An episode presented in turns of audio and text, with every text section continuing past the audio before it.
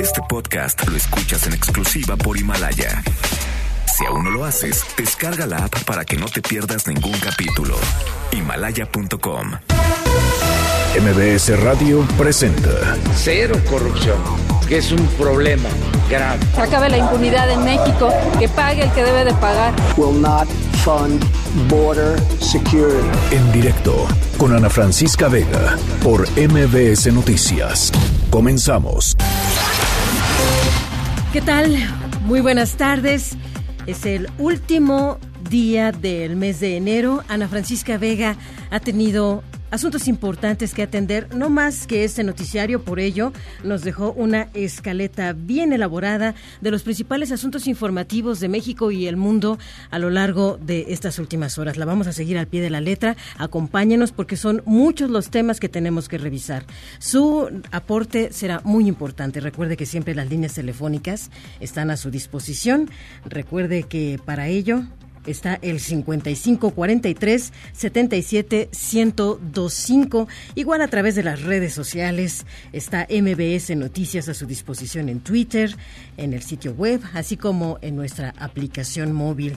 Y en este día, a esta hora, nos da muchísimo gusto recibirles. Les mandamos un abrazo al comienzo de lo que será un interesante puente, el primero del 2020. Ojalá se la pasen muy bien con la familia y tengan la oportunidad de recorrer los caminos de México. Por lo pronto nosotros vamos a guiarlos en este instante hasta Reynosa, Tamaulipas. En este punto también nos escuchan a través de el ciento, el 1390. Es el 1390 de amplitud modulada, XE o R, amplitud modulada, Notigape. Muchísimas gracias por sintonizarnos a esta hora.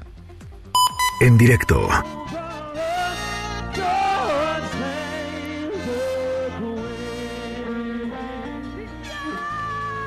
Hacemos con Pues qué momentos tan interesantes están viviendo los habitantes del Reino Unido. Vamos a establecer comunicación con Inder Bugarin porque nos va a presentar lo que significa el famoso Brexit. Hoy día se oficializa la salida del Reino Unido de la Unión Europea. Inder, te escuchamos con mucho gusto. Bienvenido. Buenas tardes, Rocío Méndez. Saludos, México. Este momento quedará marcado por siempre en los almanaques del mundo. Reino Unido finalmente abandona la Unión Europea tres años y medio después de que la mayoría de los británicos votara por el Brexit. Hace unos instantes nació una nueva Europa. La Unión Europea dejó de tener 28 miembros y pasó a 27, mientras que el Reino Unido puso fin a 47 años de membresía y se convirtió en el primer Estado miembro que decide abandonar el bloque. Hasta hace unos minutos la Unión Europea solo había sumado miembros durante las siete décadas que lleva el proceso de integración, pero hoy todo ha cambiado. Por primera vez un país decide abandonar el bloque y no se trata de cualquier miembro, es la segunda economía más grande de Europa y un miembro permanente del Consejo de Seguridad de Naciones Unidas. En Bruselas el Reino Unido fue despedido de manera discreta, con expresiones de sentimientos encontrados y mensajes de que la historia no termina aquí. Se abre tan solo un nuevo capítulo. Escuchemos al presidente del Consejo Europeo, Charles Michel.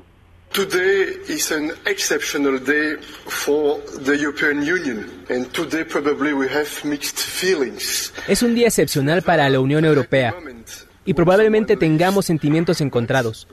Nunca es un momento feliz cuando alguien se va, pero estamos abriendo un nuevo capítulo y dedicaremos toda nuestra energía a construir una Unión Europea más fuerte y ambiciosa.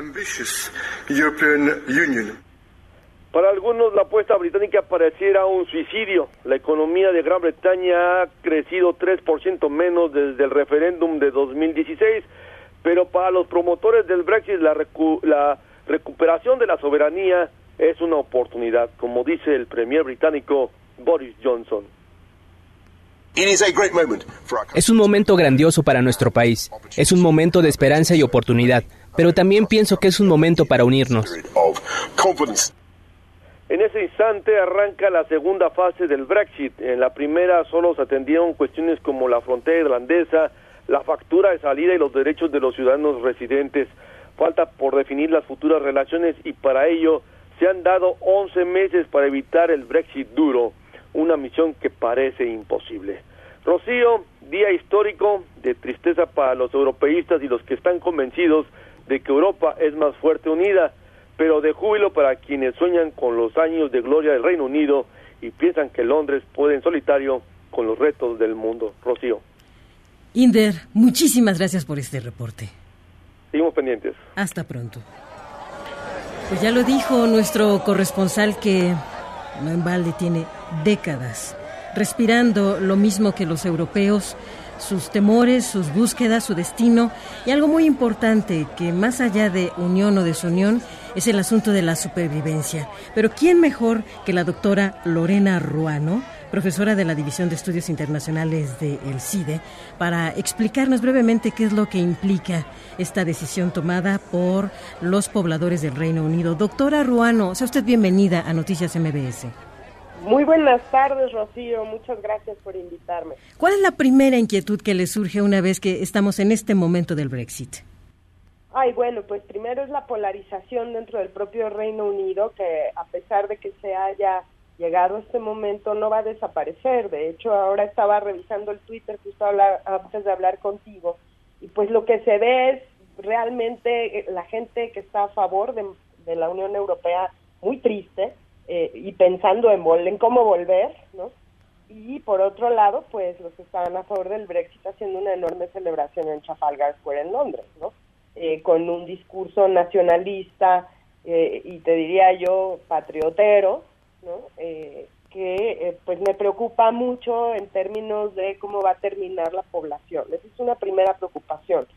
La segunda, como mencionaba eh, Inder en su reportaje va a ser este año que empieza ahora eh, y que corre, digamos, un periodo de transición ahora. El Reino Unido pues ya no va a tener representación en las instituciones de la Unión Europea y sin embargo va a seguir aplicando casi toda la legislación eh, durante este año.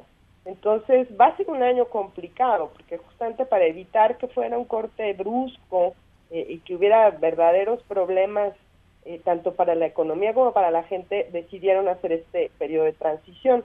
Ahora se va a aprovechar este año para negociar la futura relación eh, del Reino Unido con la Unión Europea, cuestión que es súper compleja porque hay muchos aspectos muy técnicos que eh, no están todavía definidos por el acuerdo de salida que ya tenía más de 500 páginas, ¿no?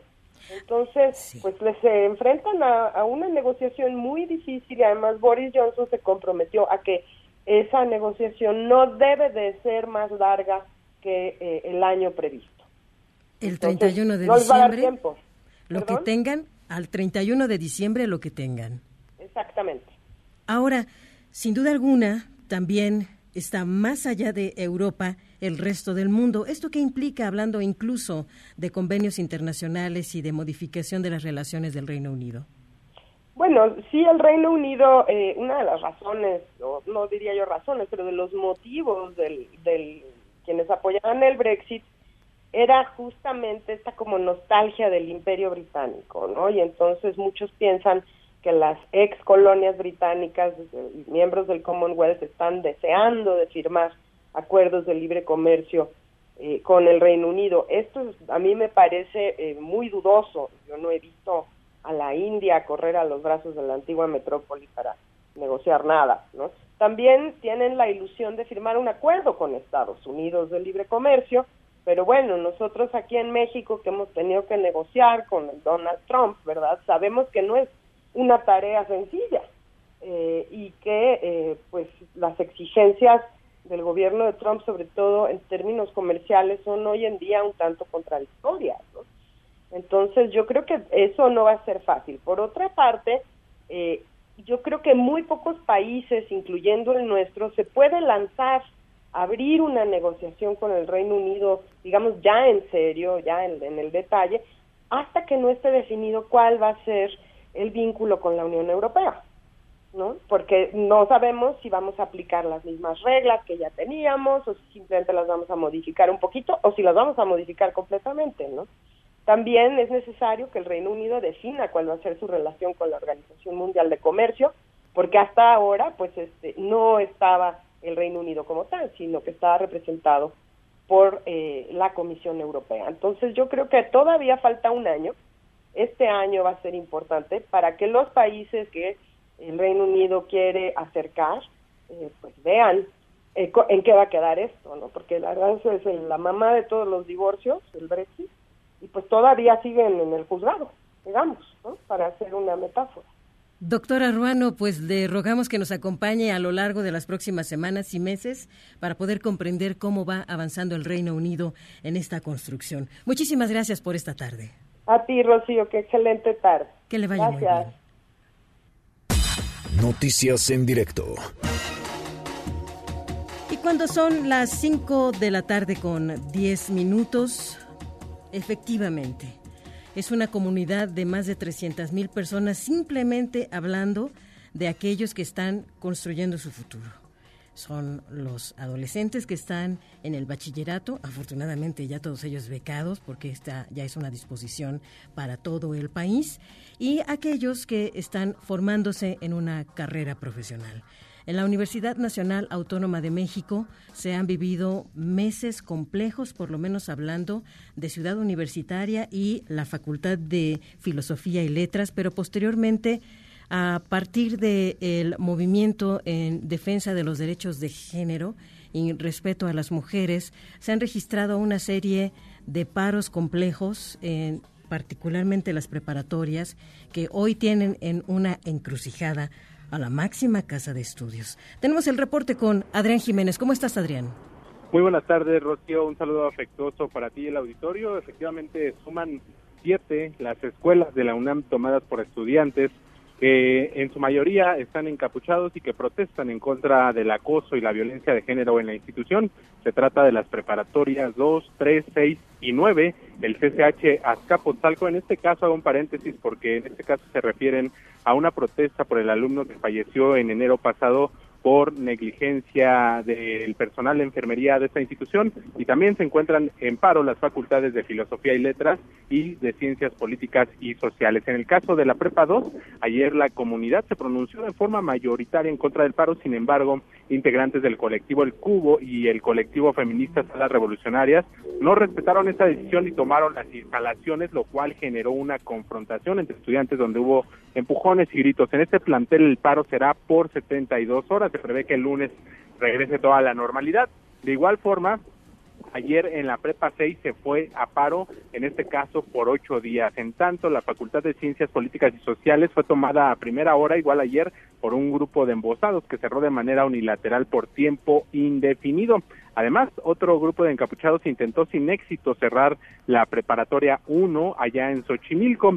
El CCH Azcapotzalco se encuentra en un paro de 62 horas, en este caso por eh, el fallecimiento de un alumno en enero pasado, donde se presume hubo, negligencia. La Prepa 3 se encuentra en paro desde el martes de la semana pasada, también por tiempo indefinido, mientras que la Prepa 9 y la Facultad de Filosofía y Letras se encuentran en paro indefinido desde noviembre del año pasado el cierre de los planteles Rocío Auditorio se podría agravar, pues organizaciones estudiantiles han convocado a las escuelas y facultades de la UNAM a sumarse a un paro total de actividades el próximo 4 de febrero, esto en protesta por los presuntos casos de abuso sexual denunciados en diversos planteles de esta casa de estudios. Por otra parte, comentar que hoy la Prepa 7 reanudó sus actividades académicas y administrativas luego de un paro de 70 días.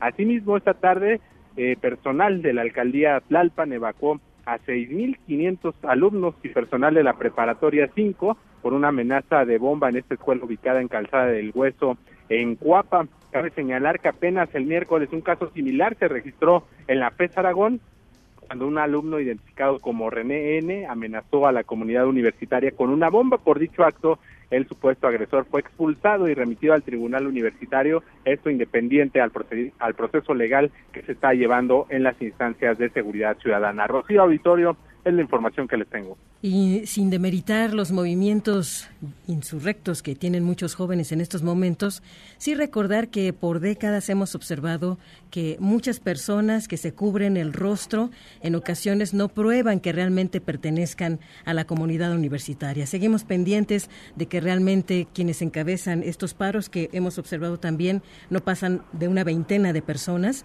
puedan identificarse de manera formal y probar ante los alumnos las decisiones que están tomando. Por el momento, muchas gracias, Adrián. Seguimos pendientes. Buenas tardes. Muy buenas tardes. Uy, y vaya tema que nos trae Juan Carlos Alarcón. ¿Qué está pasando en la Procuración y Administración de la Justicia en la capital de la República? Juan Carlos Alarcón, muy buenas tardes. Hola Rocío, ¿qué tal? ¿Cómo estás? Gracias. Muy buenas tardes. La Fiscalía General de Justicia de la Ciudad de México espera obtener este viernes órdenes de aprehensión en contra de los custodios implicados en evasión de tres narcotraficantes del reclusorio sur, miembros del cártel de Sinaloa por los delitos de evasión de reo y cohecho. La titular de la institución, Ernestina Godoy, informó que el Ministerio Público solicitó a un juez de control las órdenes de captura en contra de 13 servidores públicos, cinco más que se sumaron a los ocho que el día de ayer precisamente fueron acusados de esta situación. Escuchemos.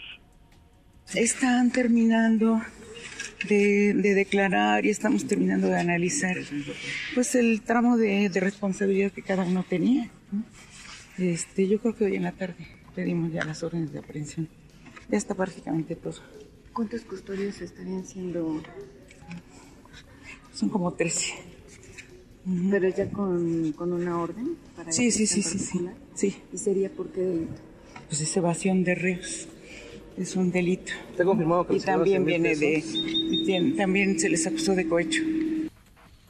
Autoridades capitalinas informaron que entre los implicados se encuentran Roberto Berenque Medina, quien se le atribuye la planeación y ejecución en la fuga, la actuación en conjunto de los custodios derivó en la fuga de Víctor Manuel Félix Beltrán, alias el DIC, operador financiero de los hijos del Chapo Guzmán, Luis Fernando Mesa González y Yael Osuna Navarro, quienes salieron del penal vestidos de negro y a bordo de una camioneta de traslado del sistema penitenciario.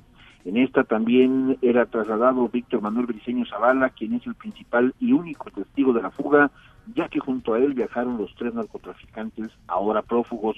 De obtener las órdenes de aprehensión, la Fiscalía General de Justicia trasladará en próximos minutos a los sospechosos a un centro de detención provisional que este viernes corresponde al reclusorio norte, donde permanecerán en espera de que el juez de control determine la hora para la audiencia de cumplimiento de la orden de aprehensión. Rocío, el reporte que tengo. Juan Carlos, si algo te caracteriza son décadas cubriendo esta fuente.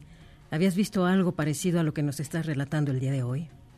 Pues eh, solamente no de ese tamaño, pero sí en 2005 me tocó precisamente pues la cobertura cuando se escapó Otto Herrera, que es otro de los cómplices del Chapo Guzmán, otro de sus operadores que trasladaba cocaína de Colombia a México y posteriormente en eh, el año 1999 también se escapó un individuo al que apodaban el Fugas, que por cierto evadió en cinco ocasiones los penales de la capital, uno de ellos del recursorio sur, y que bueno, pues después de la última ocasión que pues se participó en una evasión de un penal capitalino, fue detenido en la zona del Estado de México y trasladado ahora a un penal federal donde continúa el proceso por estos delitos de los cuales se le ha acusado, entre ellos robo, homicidio y algunos otros más. Esos dos casos han sido pues característicos que son digamos como que el precedente o el antecedente, mejor dicho, de esta situación en el que ahora tres narcotraficantes del cártel de Sinaloa pues se ven implicados en esta fuga, magna fuga que precisamente pues lo lograron con la colaboración de los eh, propios de los propios eh, elementos de custodia y de seguridad del reclusorio preventivo sur. Ahora son 13, 13 personas que estarán siendo pues ya presentados y puestos a disposición de un juez de control, mientras tanto serán enviados al reclusorio norte.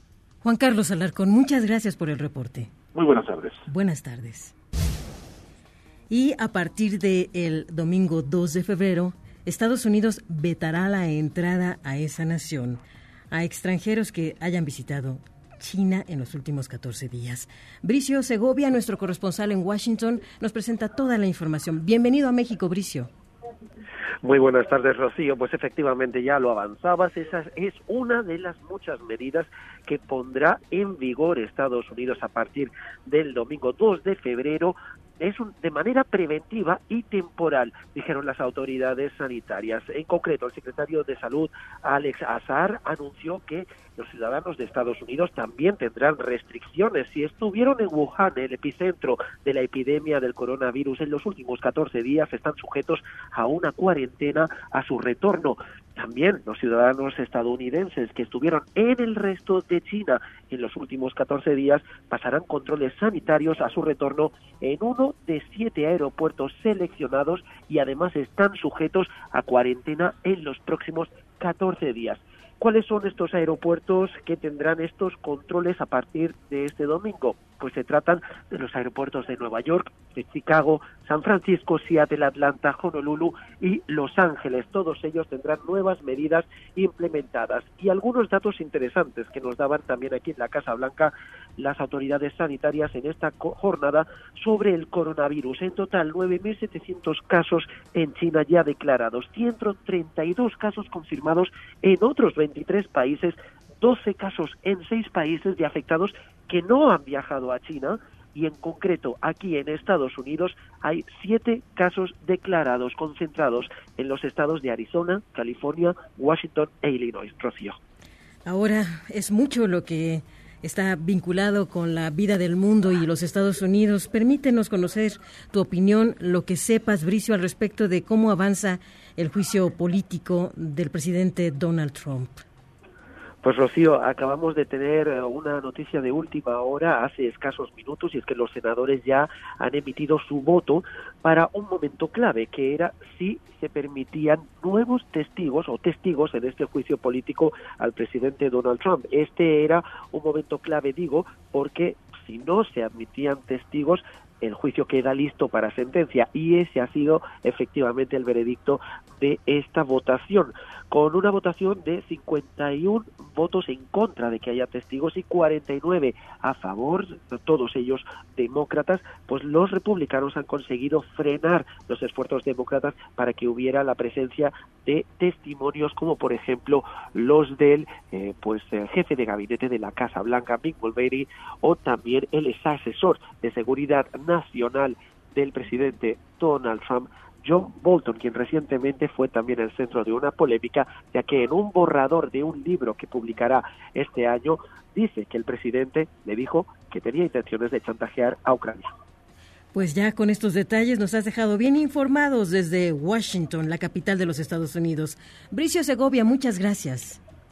Un abrazo, Rocío. Igualmente, que te vaya muy bien. Ya nos decía Bricio algunos detalles actuales de esta pandemia de el virus corona que ha estado generando en China una serie de efectos delicadísimos para su población, pero también hay 106 casos en 19 países. Los más recientes en confirmarlos, Rusia, España y Reino Unido.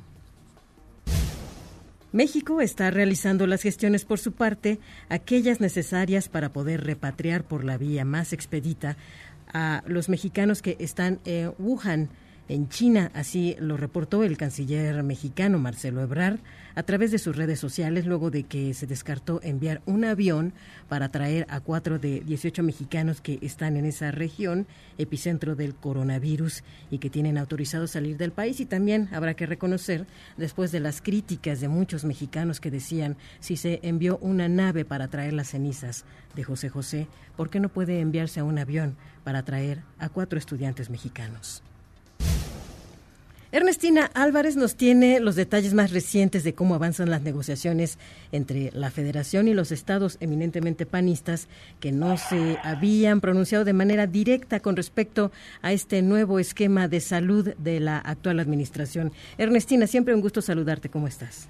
Así es, Rocío, te saludo a ti a los amigos del auditorio y te informo que los nueve gobernadores del PAN accedieron a firmar el acuerdo de adhesión del Instituto de Salud para el Bienestar. Esto va a ser el próximo martes en Palacio Nacional pero esto va a ser con modificaciones, por lo que estas entidades seguirán teniendo el control de su infraestructura como unidades médicos familiares y hospitales. También van a tener acceso a todos los fondos y recursos federales y señalaron que la gratuidad en la atención y distribución de fármacos será progresiva siempre y cuando se tengan los recursos necesarios.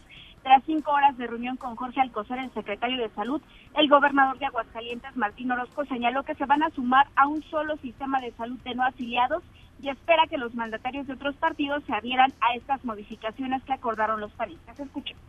Adherirnos al único sistema de salud que va a tener el país de los no afiliados. Entonces los nueve estados se adhieren al INSABI con algunas eh, variables, sobre todo no se centralizan, eh, seguimos los estados teniendo la operación y la infraestructura de cada uno de los sectores de salud, de salud de cada uno de nuestros estados. Otro, tendremos claras, eh, tendremos la próxima semana reglas muy claras para la distribución de todos los diferentes fondos económicos.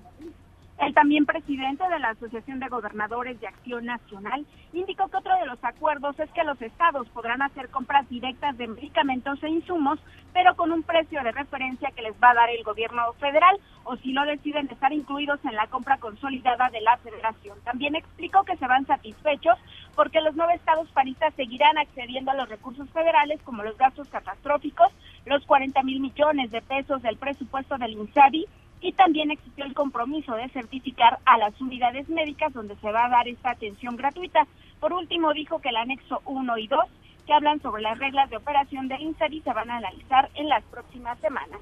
Hasta aquí el reporte. Entonces, Ernestina, a esta hora del 31 de enero, que era la fecha límite para poder adherirse al nuevo sistema de salud, ¿podríamos confirmar que ya las 32 entidades federativas forman parte de este esquema? Así es, solamente faltaban los nueve gobernadores del PAN y ellos pues señalaron justamente hoy en la tarde que se van a adherir el próximo martes en Palacio Nacional en un evento que van a realizar con el presidente Andrés Manuel López Obrador. Ernestina, muchas gracias. Buenas tardes. Buenas tardes.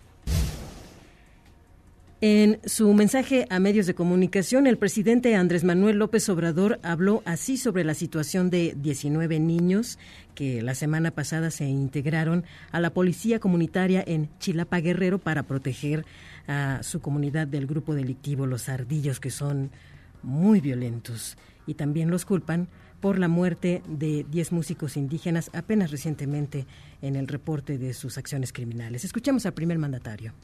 Cuando veo esas cosas, les digo, está bien, ¿no? Porque es una especie de desafío, de demostración, de fantochería, de prepotencia, que también existe en los actos de la sociedad. La prepotencia no solo es de los políticos, ¿no? Eso ya lo sabemos, se pavonean.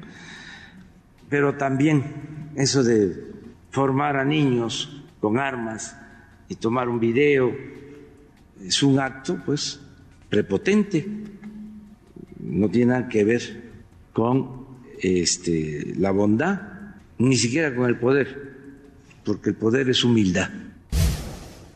Y en un vuelo de la Ciudad de México a Villahermosa, Tabasco, una pareja con dos menores abandonaron la aeronave donde viajaba el presidente Andrés Manuel López Obrador. La familia ya había ocupado sus asientos cuando decidió bajarse. ¿Por qué se bajan? Se les preguntó por parte de la tripulación. Porque es inseguro, dijo el padre de familia. Vamos a escuchar.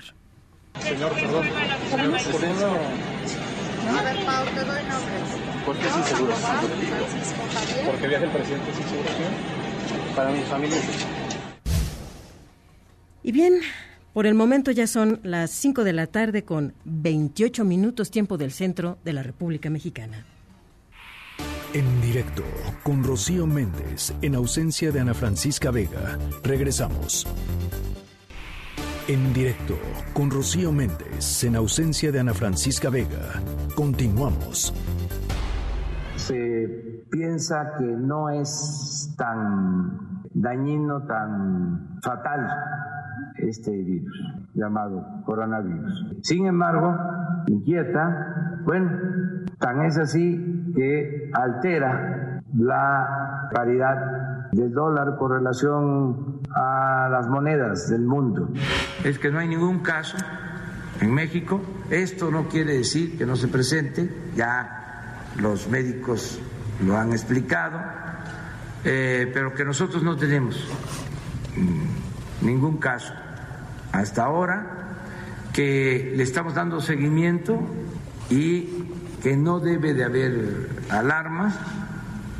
Se piensa que no es tan dañino, tan fatal este virus llamado coronavirus. Esa es la perspectiva del gobierno de México al respecto de esta pandemia que ha sido declarada en condición de emergencia y colocar en estado de alerta a todas las naciones del mundo por su posible riesgo. Nos da mucho gusto contar con un hombre que ha estado cerca de la nación en este tipo de crisis, el doctor Malaquías López, académico del Departamento de Salud de la Facultad de Medicina. ¿Cómo está usted, doctor Malaquías? Bienvenido a MBS. Raquel. Pues a la orden de ustedes pues con la mejor disposición para tratar de ayudar. Qué gusto, doctor. Muchísimas gracias. En principio, este anuncio que hizo el gobierno de México, ¿no es tan grave ni tan alarmante la situación que puede implicar el contagio de este virus? ¿Usted qué opina? Pues mire, conforme va apareciendo más información, nos va dibujando una imagen menos alarmista. Eh, tal pareciera que se trata de una infección que sí se puede diseminar en una fracción importante de la población, pero que el número de personas afectadas es mucho menor con relación eh, eh, con, respecto a la relación muertes-enfermos. Pues es decir, hay muchos más enfermos que muertos y mientras más datos tenemos nos damos cuenta que la proporción de las personas en riesgo de muerte es menor. Entonces, sí estoy de acuerdo con esta idea de que hasta ahorita más que ser motivo de gran alarma, debe de ser motivo de alerta, pero no de caer en pánico. ¿Se ha dispuesto, doctor, una estrategia también por parte de las autoridades sanitarias en aeropuertos, terminales de autobuses y, en este sentido, algunas recomendaciones, en particular recurrir a la vacunación para poblaciones bajo posible riesgo? ¿Cómo observa usted estas primeras acciones? ¿Están bien? ¿Están mal? ¿Habría que reforzar algún punto?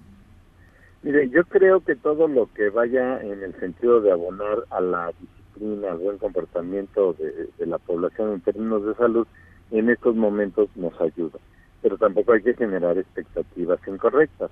No hay vacuna, no hay nada contra este nuevo virus, pero lo que podemos aplicar por lo pronto es, por ejemplo, la vacuna contra la influenza.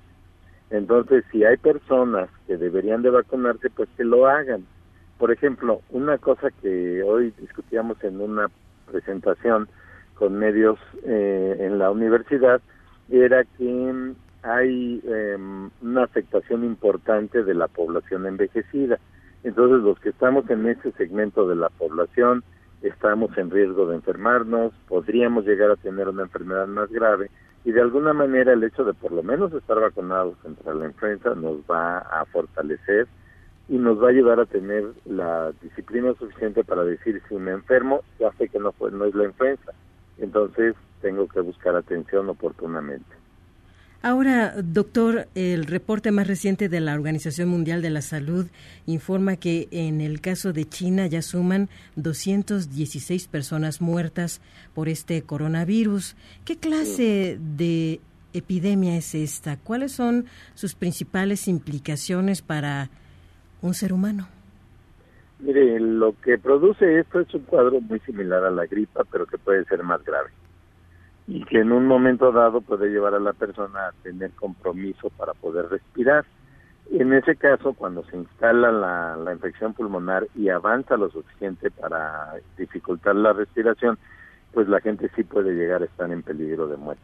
Entonces no hay que tomarlo a la ligera pero también hay información que nos dice que las personas pueden tener la infección y pasar por este problema incluso sin requerir atención médica. Entonces, como no sabemos bien a bien qué es lo que debería de pasar, pues hay que tener una conducta de precaución y de mantener la guardia arriba y si se llega a detectar la presencia del virus en el país, pues se avisará a la población oportunamente la gran ventaja con respecto a, por ejemplo, 2009 que tuvimos la epidemia de influenza, es que ahora la epidemia empezó en el otro lado del mundo. Y entonces nos da tiempo para ir viendo cómo se comporta, nos da tiempo para ir diseñando las mejores estrategias de respuesta y de control y creo que vamos a poder pasar por este nuevo episodio de epidemia de una manera menos traumática. La UNAM, doctor Malaquías, está en este subcomité de enfermedades emergentes de la Secretaría de Salud.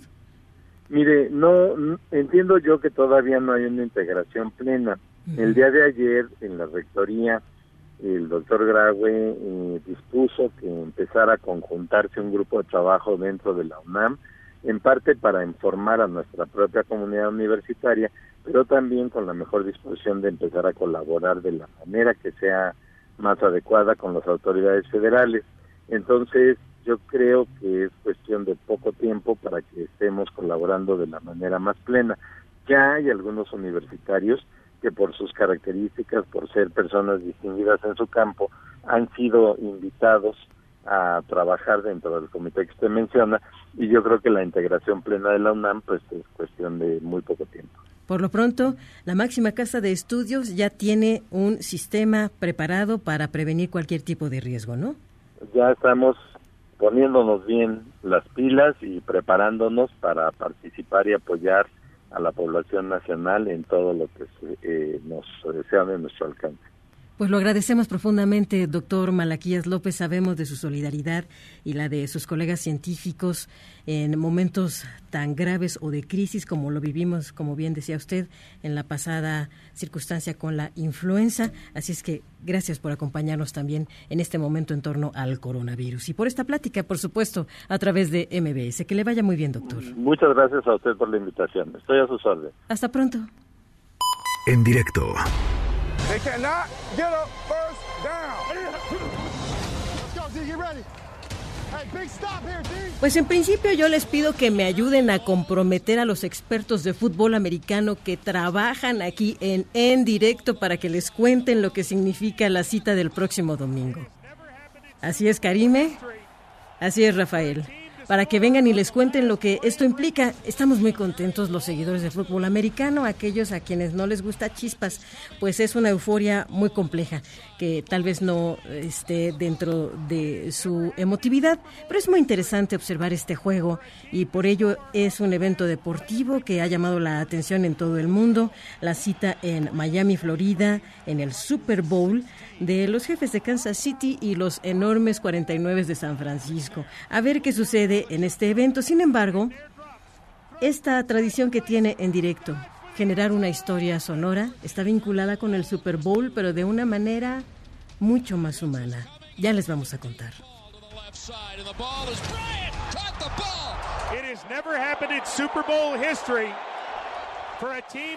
En directo con Rocío Méndez en ausencia de Ana Francisca Vega. Regresamos.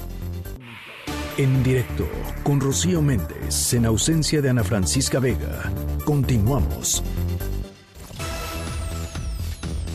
En estos momentos ya a las 5 de la tarde con 40 minutos y se reporta ya que se agrupan de nueva cuenta ciudadanos en Honduras que tienen la aspiración de llegar no a México, sino atravesar el territorio nacional para poder cruzar a los Estados Unidos con las actuales circunstancias que se vive para todo aquel que decide esa aventura. Vamos a enlazarnos hasta Honduras con nuestro corresponsal Raúl Morazán para que nos cuente qué pasa con esta caravana de migrantes. Bienvenido, Raúl. Rocío, buenas tardes hasta México. Así como tú lo has anunciado, que déjame decirte que pese, en efecto, a esas advertencias que hizo tanto México como también Estados Unidos a través de sus gobiernos, de que advirtieron el bloqueo a indocumentados de Centroamérica y otros países, pues hoy se ha confirmado esta caravana migrante y que han denominado por la ruta del diablo porque esperan eh, trasladarse. Es el deseo de ellos, irse por el Pacífico o por el eh, territorio mexicano en el lado Pacífico.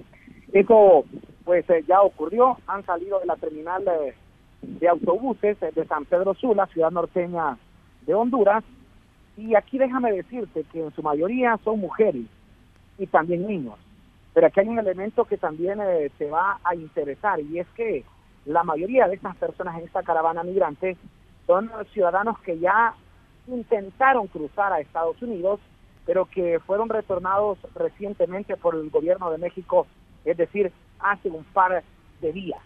Pero escuchemos a Ismania Platero, quien es activista de derechos humanos aquí en Honduras, quien eh, ha confirmado que se van agrupando y que están próximos a llegar a suelo, o es decir, a la frontera entre Honduras y Guatemala. Ahí se espera algún tipo de conflicto, pero escuchemos a Ismana Platero cuando se refiere en este término.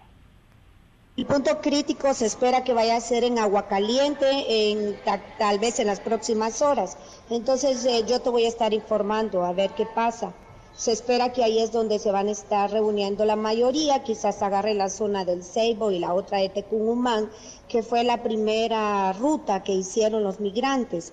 Pero eh, en realidad eh, eh, las dos rutas van a dar a la misma, al mismo punto de frontera de México. Solo tendrían que ubicar la única, como única opción, que sería el lado de la, de la, de la, que va hacia la garita oficial de migración de México y el otro que va hacia el río Suchate que está completamente acordonado por los guardias de la Policía Federal de México. Bueno, estas advertencias se le han hecho a los migrantes por parte de grupos de derechos humanos, de activistas que pues, están pendientes de estas caravanas migrantes, y más esta última, que te repito, ha sido denominada la caravana por la ruta del diablo, tomando en cuenta que es un camino bastante espinoso, muchos van con ese sueño americano, se las pintan bonitas, algunas personas que se dedican al tráfico, es decir, al tráfico de las mismas personas, pero ya sabes que en muchos casos termina en pesadilla, porque solo te, cuento antes, del 18 al 27 de enero, es decir, de ese mes, el gobierno de México retornó al menos 2.300 hondureños. Y a pesar de esto que está ocurriendo, pues siguen con esta con este sueño, con esta meta de llegar a Estados Unidos pese a ese bloqueo para el ingreso de indocumentados a ambos países. Pues eso es lo que está ocurriendo. Eh, el gobierno de la República de Honduras, a través del presidente Juan Orlando Hernández, ha hecho llamados enérgicos para tratar de decirles que están siendo engañados por personas, de que no encontrarán trabajo, de que es mejor que busquen oportunidades en el país, pero los migrantes dicen que se van, una porque no tienen trabajo y otra por la inseguridad que se vive aquí en este suelo centroamericano y en específico en Honduras.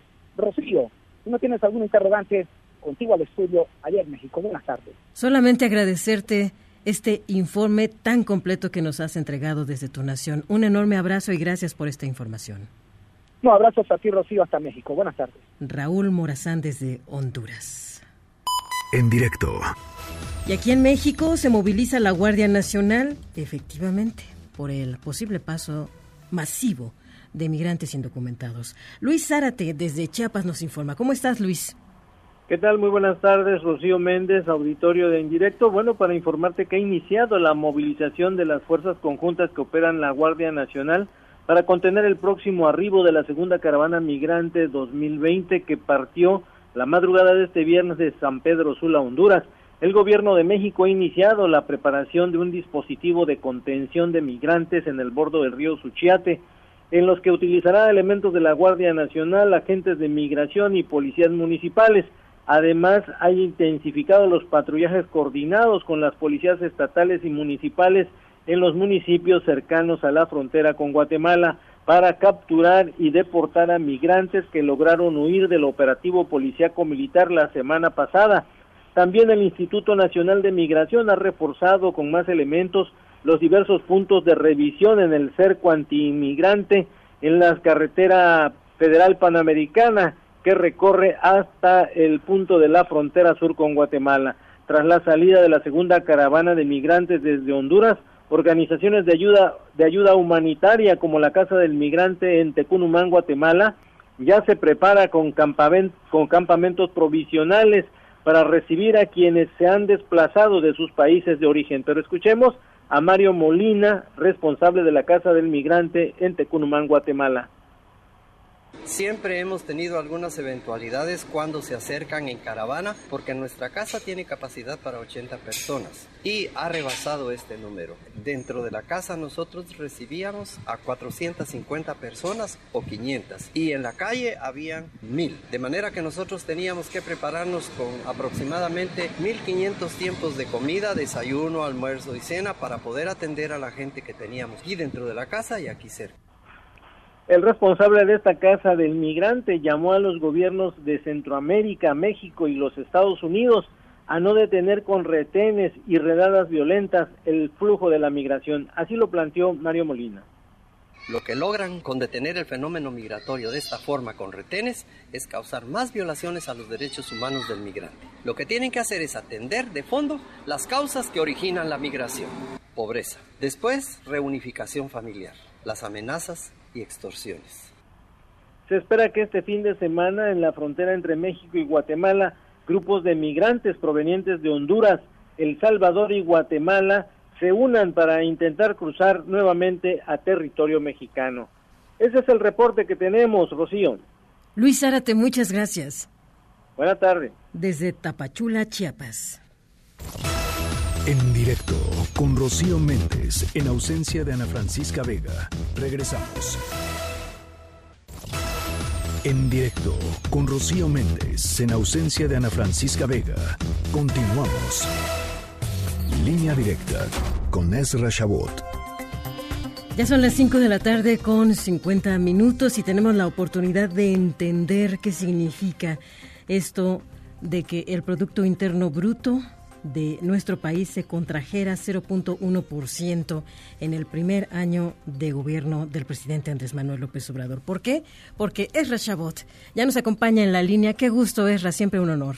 Hola, Rocío, muchas gracias, gracias al auditorio. Por supuesto, datos económicos que siguen dando pues la vuelta a partir de lo que pues hemos visto finalmente como la último el último dato que se tiene del último trimestre donde pues decremento en, en el crecimiento si se puede decir así ha sido pues bastante notorio, punto ciento, lo que nos da un decremento anual del punto ciento. Y esto lo que nos viene a decir claramente es que una tendencia que ya se venía manejando desde finales de 2018, pues finalmente nos lleva a un año de un no crecimiento y de caer, de perder la primera por primera vez en 10 años esta pues este récord que se tenía de un crecimiento sostenido básicamente por factores internos.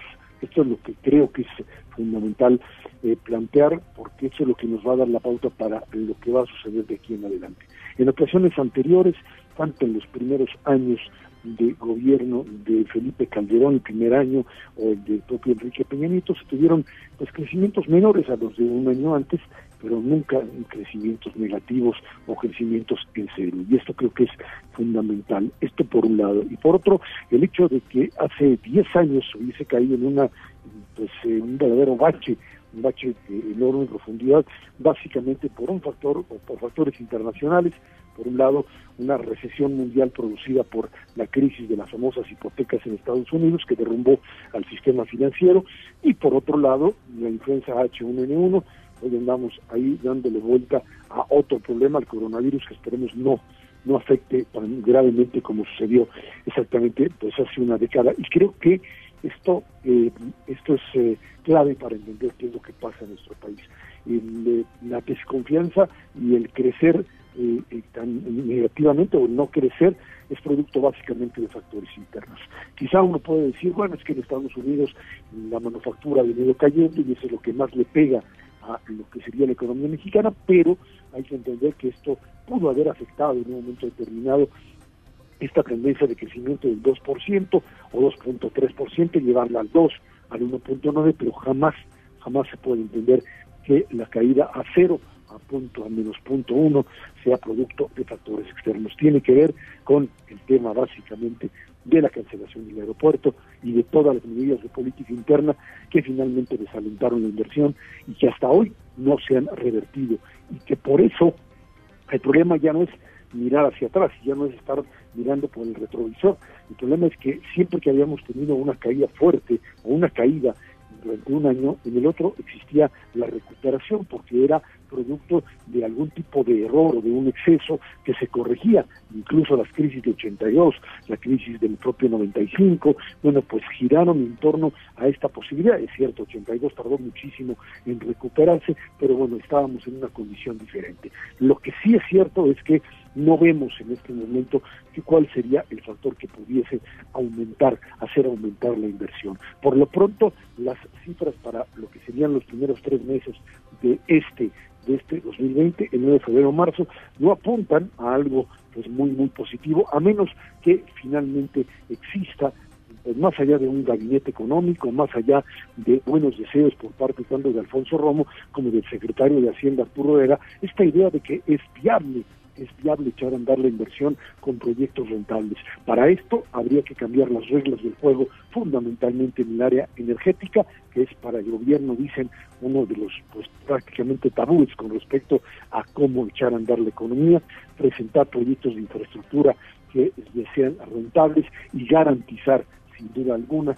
que se trata de una economía de mercado garantizada y que a partir de ello el tema Pemex y el tema endeudamiento no terminen por echar abajo la calidad crediticia, no solamente de petróleos mexicanos, que es la primera que está en riesgo, sino lo que llaman la calidad crediticia del soberano, o sea, del Estado mexicano en mercados internacionales, que si pierde el grado de calificación, simplemente estaríamos frente a una salida de capitales que echaría para abajo incluso los mínimos de inversión extranjera que finalmente mantienen esta economía que por la vía del consumo, de inversión extranjera, etcétera, pues se mantienen en este nivel de estancamiento o de una mini recesión y que nos puede llevar, Rocío, a una situación mucho más dramática. Esperemos que finalmente el 15 de febrero se anuncia, pues podamos ver ese plan que termine convenciendo no solamente a la población y a los empresarios mexicanos, sino fundamentalmente a lo que serían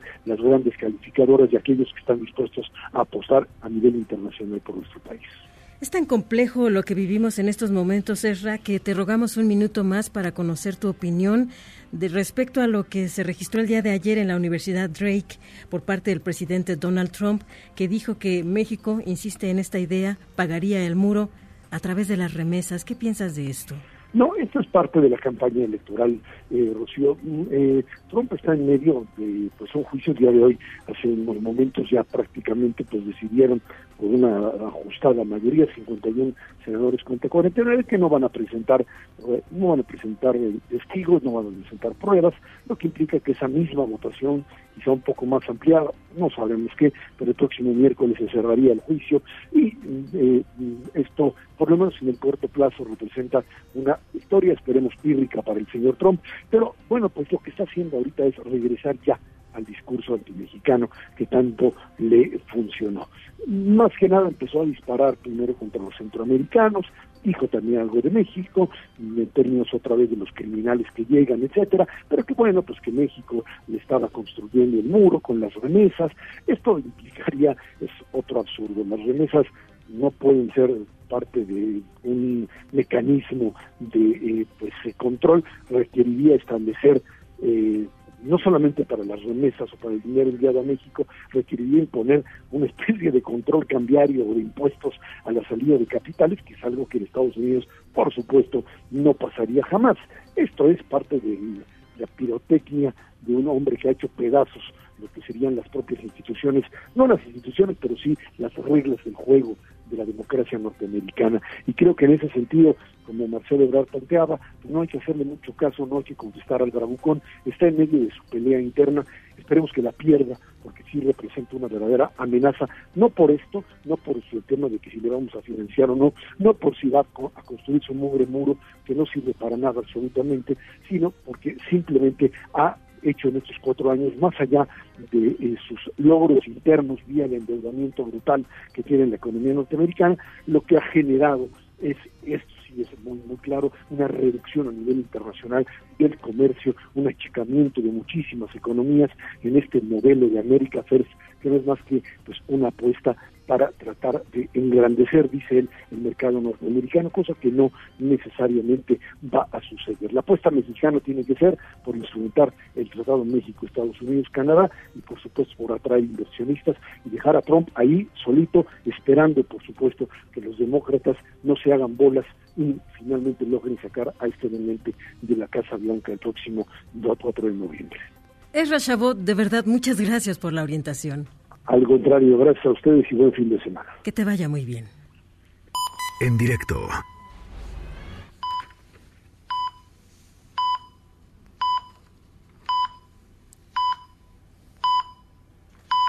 Para quienes tienen mascotas, animales de compañía, un gato, un periquito, un perro, entienden lo que significa cuando se enferman. En realidad, es un hecho muy, muy difícil de enfrentar. Un millonario llevó a su perro Scout, un Golden Retriever, al veterinario porque pues no se veía bien el animalito y recibió muy malas noticias. El diagnóstico era cáncer, nulas, pero en verdad casi nulas posibilidades de recuperarse. Pero pues uno hace por sus seres queridos todo, incluyendo las mascotas. Y este hombre así lo hizo. Ya le vamos a contar cómo avanza nuestro momento sonoro del día de hoy.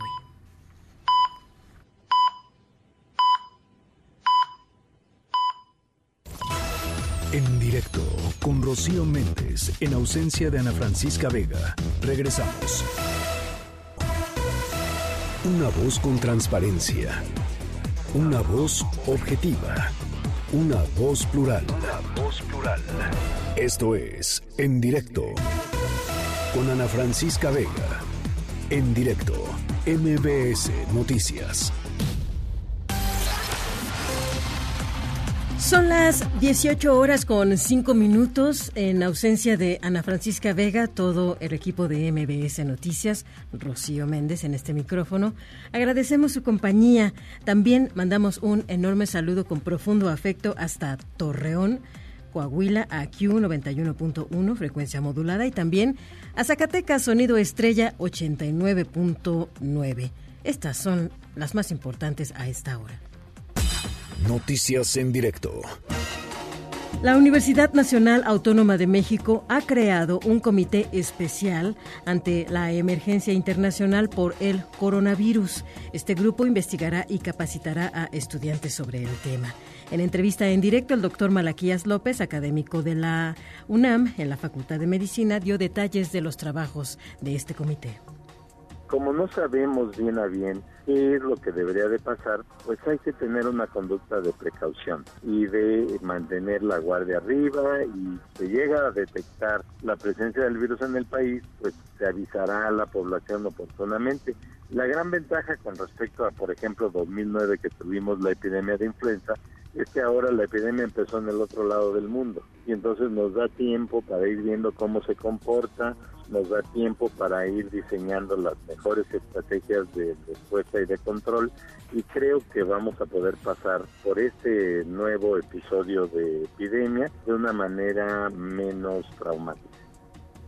Estados Unidos, de hecho, restringirá a partir del domingo 2 de febrero la entrada a esta nación de extranjeros que hayan estado en China en los últimos 14 días. El número de personas que han fallecido en China por coronavirus ascendió a 258 y hay más de 10.000 pacientes infectados. Hasta ahora este brote se ha extendido a 19 naciones. Los últimos en confirmar casos son Rusia, Reino Unido y España. Difícil momento se está viviendo en estas horas en Uruapan, Michoacán, por efectivamente la detención de un sujeto de alta peligrosidad. Marco Antonio Duarte, ¿cómo estás? Bienvenido. Adelante, Marco, te escuchamos. Tenemos problemas con la comunicación. Adelante, Marco, bienvenido. Hola, ¿qué tal, Rocío? Te saludo con mucho gusto, al igual que a nuestro apreciable auditorio. Efectivamente, como tú bien lo acabas de comentar, Luis Felipe Ayala Barragán, alias El Bocho, y de tan solo 19 años de edad y jefe de plaza del cártel Jalisco Nueva Generación, fue capturado este día tras enfrentarse, a balazos con policías del municipio de Uruapan, donde se registraron por varias horas eh, presuntos bloqueos en diversas carteras. De acuerdo con la policía del estado, El Bocho fue detenido alrededor de las 11.40 horas de la mañana cuando con un grupo de sicarios se enfrentó a balazos con policías municipales en el cruce de las calles Juárez y 5 de febrero, en pleno centro de Uruapan. El enfrentamiento se prolongó por varias calles y en el intercambio de balas tres policías resultaron heridos, al igual que el Bocho y uno de sus escoltas, quienes viajaban en un vehículo tipo Suru y fueron abandonados por sus cómplices, los cuales huyeron en otras unidades. Tras este choque armado, Rocío, sicarios incendiaron un tráiler y dos vehículos compactos sobre la autopista siglo XXI que conecta a Morelia con el puerto de Lázaro Cárdenas, pasando por el municipio de Uruapan. De igual forma, gatilleros prendieron fuego a un camión de una empresa refresquera y a otro de carga sobre la carretera libre estatal Uruapan-Pátzcuaro, a la altura del poblado de San Andrés Corum, en el municipio de Siracuaretiro. Te comento también que en este caso el Bocho ha sido identificado por la Fiscalía General del Estado como el autor intelectual de la masacre de 16 hombres y 3 mujeres cuyos cadáveres aparecieron el pasado 8 de agosto del 2019 colgados en un puente de Uruapan y esparcidos, desmembrados en diversas vialidades de este municipio de la Tierra del Cupatitcho, la segunda ciudad más importante de aquí, de Michoacán. En estos momentos, eh, este sujeto identificado con el apodo del Bocho es trasladado vía aérea desde Uruapan aquí a la capital michoacana, donde estará internado en el penal David Franco Rodríguez, mejor conocido como Milcumbres, ubicado en el municipio colindante de Charo. Rocío, este es mi reporte. Marco, ¿cuál es la situación actualmente en Uruapan? ¿Ha bajado la tensión y hay algún tipo de actividades preventivas por posibles ataques en el caso de la capital michoacana? Eh, minutos después de que se registraron los bloqueos con los vehículos incendiados en estos dos puntos de la región de Uruapan, elementos del ejército mexicano y de la Guardia Nacional eh, que se ubicaban en municipios cercanos a este municipio de inmediato se trasladaron allá para desactivar y retirar estos vehículos que bloqueaban la autopista siglo XXI y en el municipio de Siracuaretiro, que es otra de las salidas importantes que tiene Uruapan hacia la meseta Purépecha. En estos momentos el gobierno de Michoacán ha informado que continúan los operativos no solo para tratar de dar tranquilidad a la población de este municipio, sino también en busca de los presuntos cómplices del Bocho, quienes lograron huir tras este enfrentamiento a balazos registrado en el primer cuadro del municipio de Uruapan, Rocío. Marco Antonio Duarte, estamos en comunicación permanente. Gracias por este reporte. Seguiremos al pendiente. Muy buena tarde. Buenas tardes. Hay seis investigaciones de alto nivel contra funcionarios del sector salud por desabasto de medicamento y cobro de cuotas. Así lo plantea Irma Heréndira Sandoval, secretaria de la Función Pública. Respecto al asunto de las farmacéuticas y, bueno, más bien en los directivos, decía usted, de los hospitales, sí tenemos abiertos procesos de investigación particular del director del Hospital Infantil. Ya lo habíamos también así informado en esa conferencia matutina junto al presidente de la República. El director de lo que entiendo es el Departamento de Hemato-Oncología del Hospital Infantil también tenía ya abierto desde hace varios meses un proceso de investigación y un proceso sancionador y caminamos con buen paso en estas, en estas investigaciones. El próximo martes 4 de febrero, gobernadores del Partido Acción Nacional firmarán de manera parcial su adhesión al Instituto Nacional de Salud para el Bienestar, el INSABI. Se unirán al modelo de salud y tendrán acceso a los 40 mil millones de pesos, parte de lo que le corresponda por parte a cada entidad, que será repartido entre los estados, pero no están obligados a participar en las compras consolidadas de medicamentos e insumos de la salud. Así lo planteó Martín Orozco, gobernador de Aguascalientes adherirnos al único sistema de salud que va a tener el país de los no afiliados. Entonces los nueve estados se adhieren al INSABI con algunas eh, variables, sobre todo no se centralizan, eh, seguimos los estados teniendo la operación y la infraestructura de cada uno de los sectores de salud, de salud de cada uno de nuestros estados. Otro, tendremos claras, eh, tendremos la próxima semana reglas muy claras para la distribución de todos los diferentes fondos económicos. Y cuando son las 18 horas con 13 minutos, nos trasladamos hasta Frontera Tabasco con nuestro enviado especial, René Cruz. Bienvenido, René. Hola Rocío, amigos del auditorio, muy buenas tardes. Así es, nos encontramos en estos momentos aquí en Frontera Tabasco, en donde el presidente Andrés Manuel López Obrador pues encabezó hace unos minutos el abanderamiento de las dragas Montebello y Morelos de fabricación holandesa. Eh, Rocío, en este marco y fuera de programa, el, eh, primer mandatario pues eh, dirigió un discurso a los asistentes, en donde, por cierto, Rocío, mencionarte que el titular del Ejecutivo Federal tuvo un ligero desliz al confundir el río Grijalba, al confundir en dos ocasiones el río Grijalba con el río Usumacinta. Y en este discurso, pues el primer mandatario insistió que su administración eh, seguirá impulsando el progreso con justicia y pues volvió a reiterar de que pues ya se están eh, realizando los trabajos para rescatar a petróleos mexicanos y a la Comisión eh, Federal de Electricidad e insistió en que pues ya es hora del sureste ya que durante muchos años las inversiones se orientaron hacia el norte del país y en este marco, pues Rocío, a partir de este día, pues ya la Secretaría de Marina inicia los trabajos de dragado de este río Grijalva. Esto pues con el fin de lograr un mayor eh, crecimiento eh, precisamente en esta zona del sureste mexicano, tal y como lo explica el capitán de corbeta Alexi Peláez Lana. Vamos a escuchar. Estas dragas van a realizar precisamente trabajos de dragado en la bocana del río Grijalva para abrir un canal de navegación que tendrá 7 metros de profundidad, 100 metros de ancho por 2 kilómetros de largo. La intención de esto es incentivar el comercio marítimo en esta parte del país. Entrarían barcos de mayor calado, de mayor tonalaje y por tanto el intercambio comercial se vería directamente beneficiado con esto.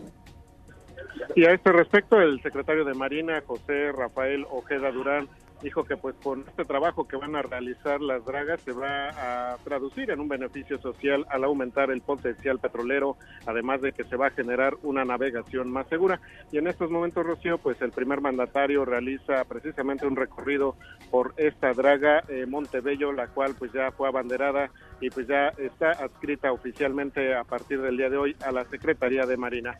Rocío, lo que ocurre en estos momentos acá en eh, Puerto Tabasco, eh, precisamente con este abanderamiento de las dragas. René Cruz, muchas gracias por el reporte. Muy buenas tardes. Que te vaya bien. Reino Unido dejó de pertenecer a la Unión Europea. A partir de las 5 de la tarde, tiempo de la Ciudad de México, inició la negociación que durará 11 meses para definir la futura relación que llevarán con Europa. En los primeros minutos de esta ruptura, los ciudadanos entonaron el himno británico Dios salve a la reina.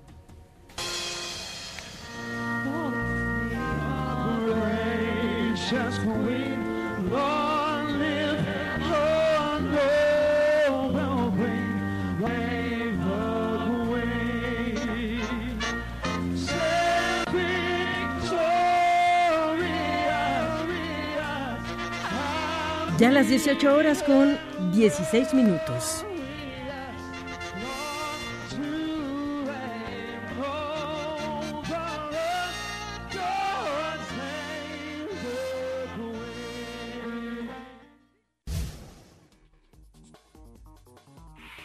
En directo con Rocío Méndez, en ausencia de Ana Francisca Vega, regresamos. En directo con Rocío Méndez, en ausencia de Ana Francisca Vega. Continuamos. En esta misma marcha hay diferencias intelectuales que nos separan, pero a pesar de ellas, marchamos juntos. Juntos le ganamos al miedo. Yo creo que seguirle exigiendo nomás a, a los poderes que ellos resuelvan esto es un poco como darle de chicotazos a una mula que ya está muerta, que, que, que nos ha probado que ellos son incapaces de resolver este problema. Y esto no, no para, no para, no para la masacre. Yo creo que las divisiones políticas y culturales, religiosas, sociales. Tenemos que superar eso, tenemos que estar unidos todo el país para detener la violencia y yo creo que la política nos ha dado muy pocas soluciones. Es tiempo de que los ciudadanos nos unamos todos para defender la vida.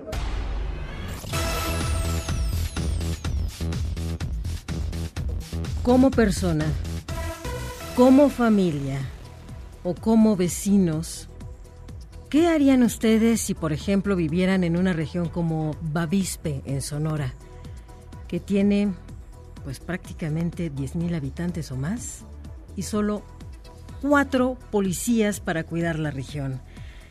Y con un antecedente como lo que le informamos en su oportunidad, sucedió el 4 de noviembre del 2019, la muerte de nueve personas, incluyendo seis niños y tres mujeres.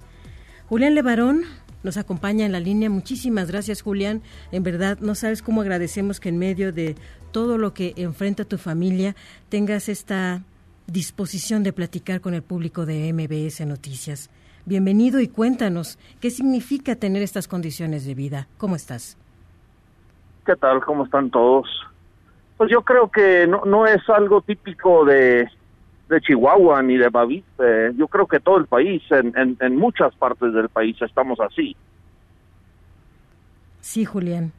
¿Y esto qué implica? Porque ustedes tomaron la decisión, me parece valiente, de coraje y de fuerza, pues incluso de conformar una fuerza ciudadana. Sí, estamos eh, tratando de construir una fuerza ciudadana porque la, la política nos ha dividido y lo que lo que lo que creo y creo que creemos todos de fondo es que últimamente todos nos necesitamos los unos a los otros para estar seguros. No necesitamos que los intelectuales o los políticos nos expliquen que asesinar a la gente está mal. Y, y yo creo que es responsabilidad de todos detenerlo.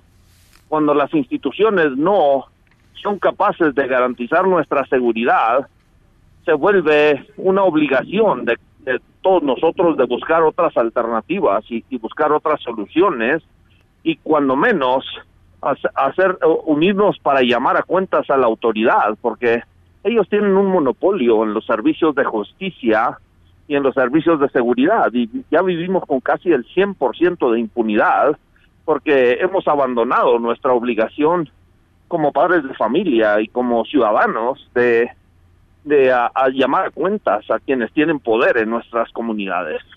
Sin duda alguna. Y pues hay que ser honestos, familias como la tuya, como la mía, como las de quienes nos escuchan, han contribuido con la hacienda pública, pero nos enteramos que muchos municipios que están bajo fuego fueron excluidos del reparto del el Fortaseg. Creo que es el caso de Bavispe, ¿no? No estoy seguro, pero yo creo que depender de los políticos para nuestra nuestra seguridad es un error. el, el, el voto nos da, o sea, con el voto se le puede dar poder a alguien, pero con el voto no se le puede quitar ese poder. Y el político parece que es un mitómano profesional y que promete carísimo y nos vende carísimo el futuro, no nos resuelve nada en el pasado y nos está pidiendo cada vez más paciencia para que las cosas se resuelvan. Y eh, digo si no si no si no nos ah, organizamos para exigir cuentas cuando hubo 5% de impunidad ahora que vivimos con una impunidad total para pues para crímenes graves como lo es el homicidio va a estar mucho más difícil pero la solución sigue siendo la misma. Yo creo que vamos a empezar a ver que cuando sucede un homicidio, a pueblos enteros se van con el alcalde o se van con el gobernador y, y, le dicen, oiga, pues si usted es el responsable de la seguridad y no puede garantizar nuestra seguridad, usted tiene que ir o tiene que er, ah, tenemos que hacer otra cosa porque nosotros no podemos ser la carne de cañón para los experimentos que, que no funcionan. Y nuestra familia no puede ser la, la que es asesinada por, ah, por las tonterías que ustedes uh, nos quieren vender. Julián Levarón, ¿qué significa Fuerza Ciudadana? ¿Cómo estaría conformada? Eh, ¿Qué piensan al respecto de un frente como este, de un escudo como tal? Pues yo creo que es ah, una cosa muy, muy sencilla. Digo, es, es, una cosa que no, no necesita casi ni más instrucciones. cuando mi hermano fue secuestrado en el 2009, nosotros uh, decidimos en, la comunidad que no pagaríamos uh, por el secuestro. Y entonces dijimos, entonces, ¿qué hacemos? Uh, ¿Nos armamos para ir detrás de los delincuentes? Pues no, porque después también el gobierno va a ser tu enemigo. El que no no te pudo defender, ahora va a ser tu enemigo. Entonces, ¿qué hacemos? Bueno, pues ni sabemos quiénes son los secuestradores, pero sabemos exactamente quién es el gobernador del estado y todo el pueblo fuimos con el gobernador Reyes Baeza en ese entonces y le dijimos, usted es el responsable de la seguridad, usted tiene el monopolio en el uso de la fuerza, usted resuelva este problema. Y nosotros literalmente eh, pensábamos que nunca íbamos a volver a ver vivo a, a mi hermanito Eric. Y el gobernador movió cielo, mar y tierra y se organizaron helicópteros y quién sabe cuántas cosas y tres días después mi hermano nos habló que lo habían liberado. Entonces es de lo que estamos hablando. Lo que estamos diciendo es que tenemos que aceptar una, una responsabilidad ciudadana de defender la vida, porque la vida y el derecho a la vida no es algo que nos dan los políticos. Dios nos dio el derecho a la vida y creo que es nuestra obligación como como seres humanos a defenderla y si no encontramos esas soluciones en las instituciones tenemos que hacer otras o tenemos que quitarnos cuando menos el estorbo de encima que nos impide organizarnos para defender la vida. Y yo creo que esa es una obligación que vamos a tener que, asumir todos los mexicanos. Sin duda alguna. Ahora, Julián, ¿podrías comentarnos cómo va la investigación de los hechos del pasado 4 de noviembre? Pues yo estuve en la CEIDO ayer y yo no puedo compartir más detalles, más allá de que cada vez se están sumando más personas que participaron en esa masacre. Y sigue también la exposición de posibles personas vinculadas al servicio público.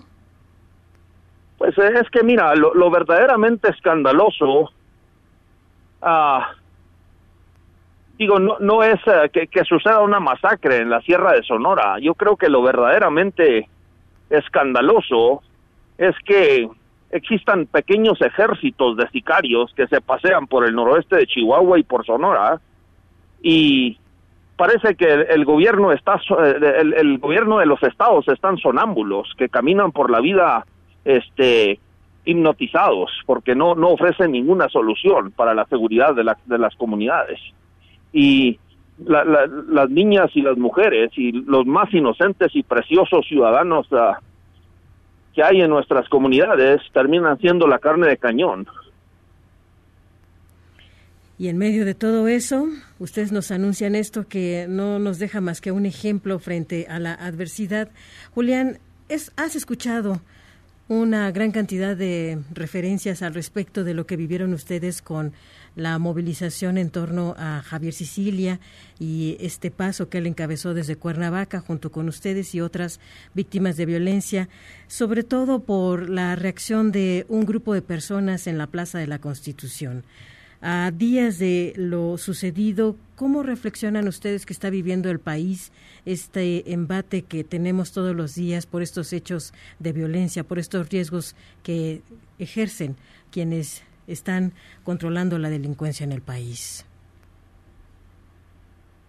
Yo, yo creo que quienes marchamos venimos de lugares en el país donde se ven a personas que de repente te sorprenden en el camino con cuernos de chivo y te golpean. A mí me ha pasado. Y amenazan a tu familia. Y asesinan a tus familiares, a tus seres queridos y hay descuartizados y desaparecidos en todo el país. Llegar al Zócalo para que te estén insultando, pues uh, por denigrante que sea y por uh, mal gusto que, que, sea, pues eso cómo nos puede lastimar a nosotros, o sea, son unos uh, unos gritones, eso no no no creo que eso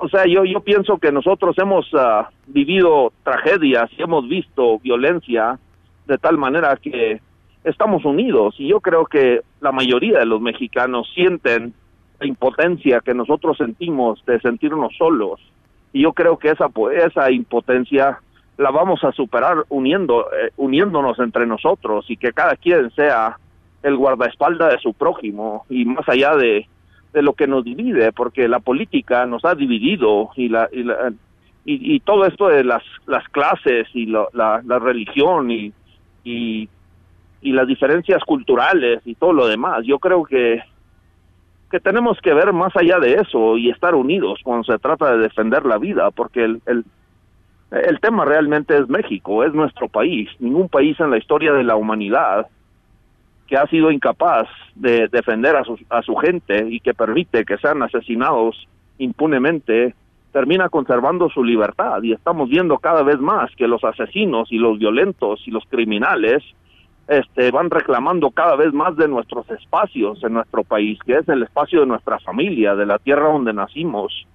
Y creo que es eh, nuestra obligación uh, levantarnos y buscar cómo detenerlo, porque porque no creo que las instituciones tengan las soluciones. Entró una comisión y se reunió con el Gabinete de Seguridad. ¿Ustedes supieron que hubo algún tipo de avance en sus reclamos, Julián, tras esta reunión? Pues mira, yo no creo que ningún documento y ninguna sugerencia, por, por bien hecho que esté y por cierta que sea, nos va a funcionar si no somos capaces de unirnos todos a exigir que funcione. Yo creo que ahí está realmente el problema, porque hemos aceptado que la única voz eh, que tenemos es ir a participar literalmente como sonámbulos analfabetas en las elecciones cada seis años, con la pretensión que esta es la única responsabilidad que tenemos y se nos ha ido de las manos este no solamente nuestra seguridad, sino que poco a poco también se va nuestra libertad. En Guanajuato, donde cierra esta población con 400 homicidios el mes, se está gestando una marcha también de víctimas de violencia. ¿Ustedes acudirían a participar con ellos? Vamos a estar ahí eh, el, domingo para marchar con ellos y hacer un llamado de unidad eh, para, pues, para hacer visible la violencia y también decir que, pues, nosotros, este, tal vez no tengamos las herramientas de defendernos de los agresores, pero vamos a usar todo lo que esté a nuestro alcance para llamar a cuentas a la autoridad. Julián, estos minutos no sabes cómo los valoramos, entendemos tu causa y te hemos escuchado, en verdad te hemos escuchado con mucha atención durante estos minutos que nos has compartido. Muchísimas gracias por el momento y esperamos la próxima oportunidad para seguir platicando esta tragedia que enfrentamos todos los días con casos como los que ha vivido tu familia. Muchísimas gracias, Julián. Dios los bendiga siempre. Buenas tardes. Que te vaya bien. En directo.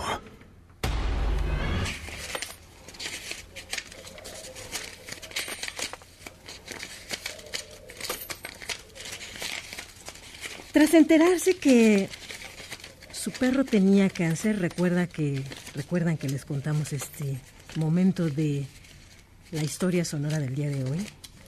Bueno, pues esta persona notó que le quedaba poco tiempo de vida a su animal de compañía y en ese sentido, pues hay que acercarnos directamente a el protagonista. Se trata del millonario David McNeil, quien hizo lo imposible por salvar la vida de su mascota. Afortunadamente, en la Facultad de Medicina Veterinaria de la Universidad de Wisconsin le dieron buenos resultados y Scout, su perrito, se curó. Y bueno, pues está muy feliz, muy contento el dueño de esta mascota. ¿Saben cómo lo va a celebrar? Ya les vamos a contar la historia.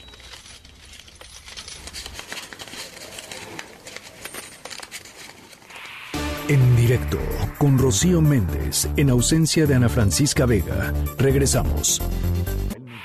En directo con Rocío Méndez, en ausencia de Ana Francisca Vega, continuamos.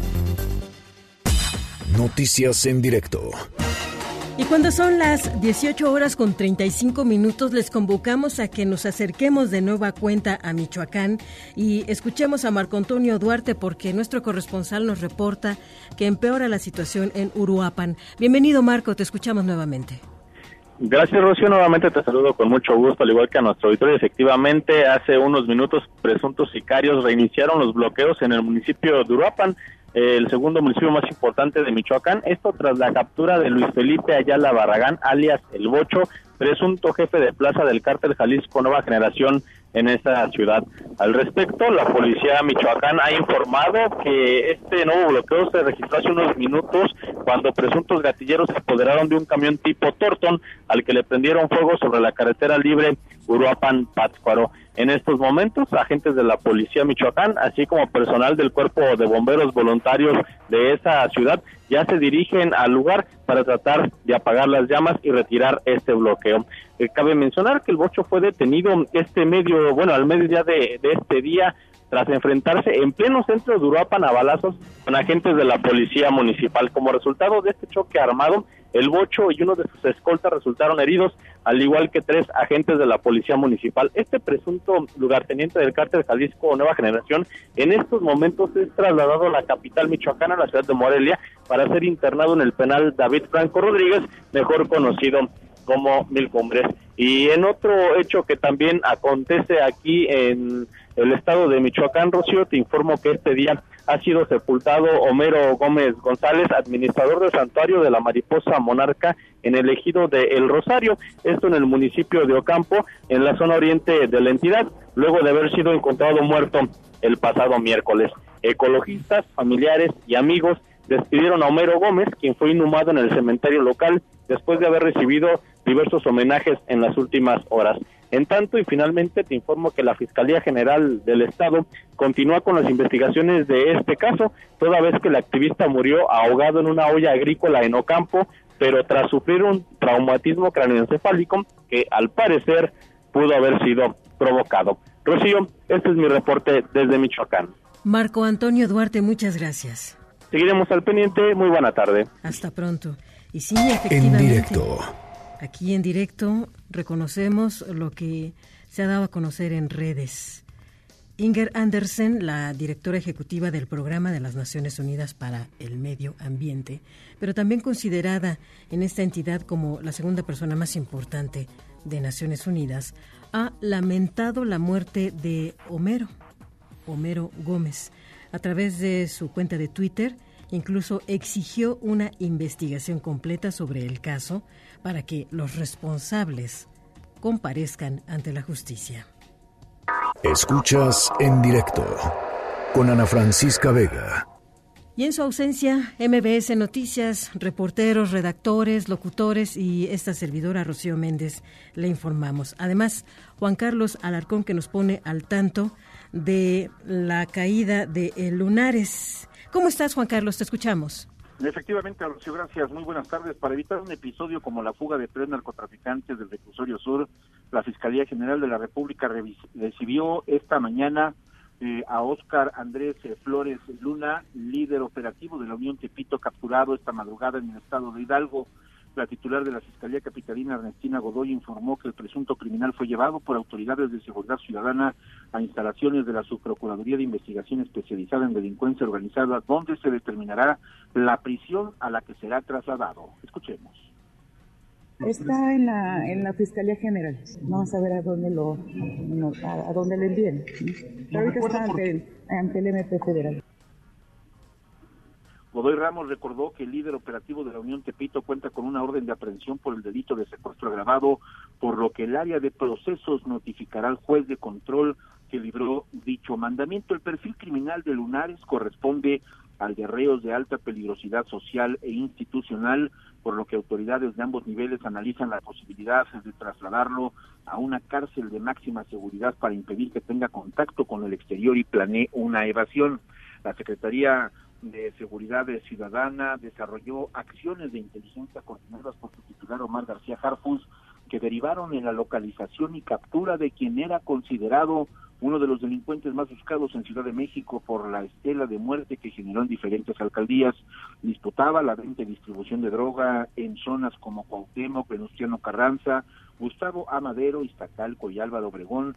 En esta última estableció alianzas incluso con la organización delictiva de Lenin Canchola, que es otro grupo delictivo al que también se le atribuyen decenas de muertes. Y es el reporte que tengo. Juan Carlos, brevemente, perdón por tantas inquietudes que te planteamos, pero también se destaca que hay una estela, sobre todo de violencia en sus acciones, ¿es cierto? Efectivamente, como bien lo recordarás, al momento en que es detenido Alberto Mollado Esparza, el Betito, y también la caída de los anteriores líderes de este cártel de Tepito, los hermanos eh, mejor conocidos como los Cayagua, bueno, pues eh, surgió precisamente esta figura de Lunares, quien de inmediato tomó el control de las actividades de este grupo delictivo en diferentes aspectos, la venta de droga, la extorsión, la venta de protección y también lo que es la introducción de diferentes mercancías, todas ellas de procedencia ilícita, algunas de piratería y comenzó ahí justamente pues ese poderío, ese poder financiero que le dio precisamente pues la posibilidad de contratar a decenas de personas que servían de sus escoltas y que se movían en el barrio de Pepito como ninguna otra persona, ningún otro criminal lo había hecho anteriormente. Eso llamó la atención desde luego de las autoridades y cuando entró en conflicto directo con este grupo denominado Fuerza Antiunión es cuando comenzó a llamar aún más la atención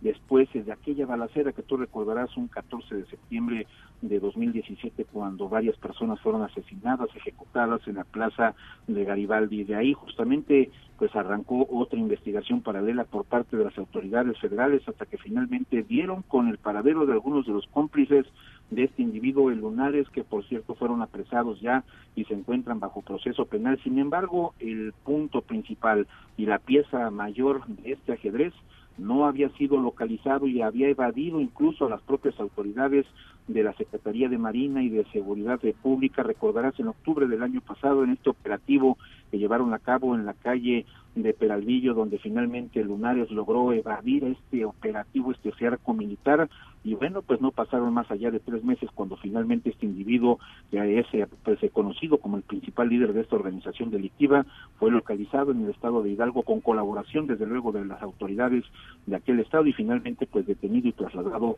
a la Ciudad de México. Rocío. Juan Carlos Alarcón, muchas gracias por el reporte. Muy buenas tardes. Buenas tardes. En directo con Ana Francisca Vega. Y Ernestina Álvarez nos pone al tanto de planteamientos desde el Instituto Nacional Electoral y la identificación de personas. Ernestina, ¿cómo estás? Buenas tardes. Así es, Rocío, te saludo de nueva cuenta a ti, a los amigos del auditorio. Te informo que el consejero presidente del Instituto Nacional Electoral dio a conocer que hasta el momento han recibido la solicitud de identificar 51.634 cadáveres, principalmente para cotejar las huellas dactilares que tienen en el padrón electoral, esto de 2016 a la fecha. Al firmar un convenio de verificación de datos con el gobierno de Tabasco, explicó que hasta el momento tienen 13.440 coincidencias de cadáveres, generando tan solo 1.300 fichas de identificación. Vamos a escuchar. En cuanto a la identificación de cadáveres, se han recibido 51.634 solicitudes. Se trata esencialmente de huellas dactilares que no remiten para tratar de compulsar, para compulsarlas con los registros dactilares que existen en el padrón electoral. Y de ellas se han encontrado casi 13.500 coincidencias. La posibilidad de que cuando una coincidencia ocurra sea finalmente real es de más del 90%. El consejero presidente del INE señaló que los convenios para cotejar las bases de datos del padrón electoral han permitido que de las 25.737 solicitudes de personas desconocidas se hayan encontrado ya a 18.255 en coincidencias que van a permitir facilitar su localización y en su caso pues identificarlos. Lorenzo Córdoba llamó a que los estados y el gobierno federal pues adecúen los protocolos en los servicios médicos forenses para facilitar la identificación, que es una deuda del Estado mexicano con los familiares de quienes pues han padecido violencia. Rocío, la información que te tengo. Muchas gracias, Ernestina. Buenas tardes. Ernestina MBS Noticias, en directo. Y el día de hoy, la secretaria de Economía, Graciela Márquez, presentó los otros datos con respecto a estos factores en el país. Nora Bucio, ¿cómo estás? Te escuchamos. Rocío, te saludo con gusto y de la misma forma al auditorio. Y como lo comenta la secretaria de Economía, Graciela Márquez Colín, aseguró que la caída del Producto Interno Bruto en 2019 obedeció, entre otros factores, a la incertidumbre generada por la firma o no del TEMEC, lo que frenó en ocasiones el flujo de inversiones al país. La funcionaria dijo que en el presente año habrá una mejora sustancial del desempleo, luego de que en 2019 se decreció en 0.1%. Los factores que influirán en la materia serán la firma del TEMEC por parte de Estados Unidos y Canadá, la estabilidad del peso y algunos otros factores. Si me lo permites, escuchamos a la Secretaría de Economía. La inflación se mantuvo dentro del rango que fija Banjico y para la primera quincena de enero tenemos una inflación anualizada de 3.18%. Entonces tenemos, no hay un aumento de precios y eso siempre es un factor conducente al crecimiento. También tenemos un tipo de cambio estable Márquez Colina agregó además que actualmente se han iniciado las mesas de diálogo con Argentina y Brasil para alcanzar acuerdos de complementación comercial y en el caso de Ecuador la posible firma de un acuerdo de libre comercio que beneficie a ambas naciones. Rocío, la información. Muchas gracias, Nora. Muy buen fin de semana. Igualmente. En directo.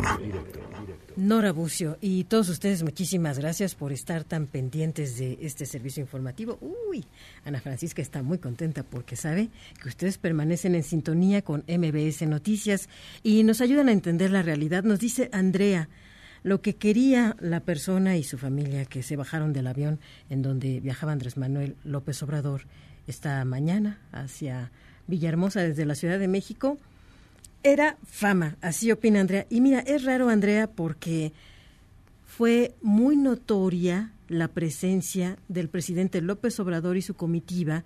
Antes de abordar el avión eran decenas de ciudadanos que se estaban tomando fotografías, hablando con él, presentándole una serie de inquietudes. Entonces es muy extraño que una vez que todos ya estaban sentados en la nave, decidieran bajarse porque habría condiciones de inseguridad para ellos. Sin embargo, respetable que así lo hayan decidido y fue lo que les contamos. Carlos Toma, muchos saludos a todos en MBS, igualmente con profundo cariño los enviamos para ustedes. Continuamos aquí en el 102.5 de frecuencia modulada. En directo con Rocío Méndez en ausencia de Ana Francisca Vega. Regresamos. En directo con Rocío Méndez en ausencia de Ana Francisca Vega. Continuamos.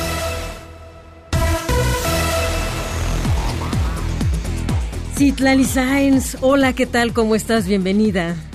Hola, Rocío. Buenas tardes a ti, buenas tardes también a nuestros amigos del auditorio. Pues ya hay proyecciones económicas sobre el Super Bowl 54 que pues van a impulsar una derrama económica cerca de 700 millones de pesos en la capital del país, 3% más que lo que se tuvo el año pasado, debido principalmente al consumo de botanas, refrescos y cervezas en tiendas tradicionales, también en tiendas de abarrote, autoservicios, tiendas de conveniencia, bares, cantinas y restaurantes principalmente, que pues en algunos casos tendrán ventas hasta de 30%. La Canacope dijo que los capitalinos van a estar atentos al Super Bowl y la mayoría lo va a ver en compañía de familiares, amigos, en reuniones informales y pues estarán acompañados de bebidas, botanas y comida rápida por su parte, el consumo de restaurantes, bares, cantinas y establecimientos dedicados a la venta de alimentos y bebidas por este concepto deportivo, pues van a tener también incremento importante. Pero también el presidente del Consejo Nacional Agropecuario, Bosco de la Vega,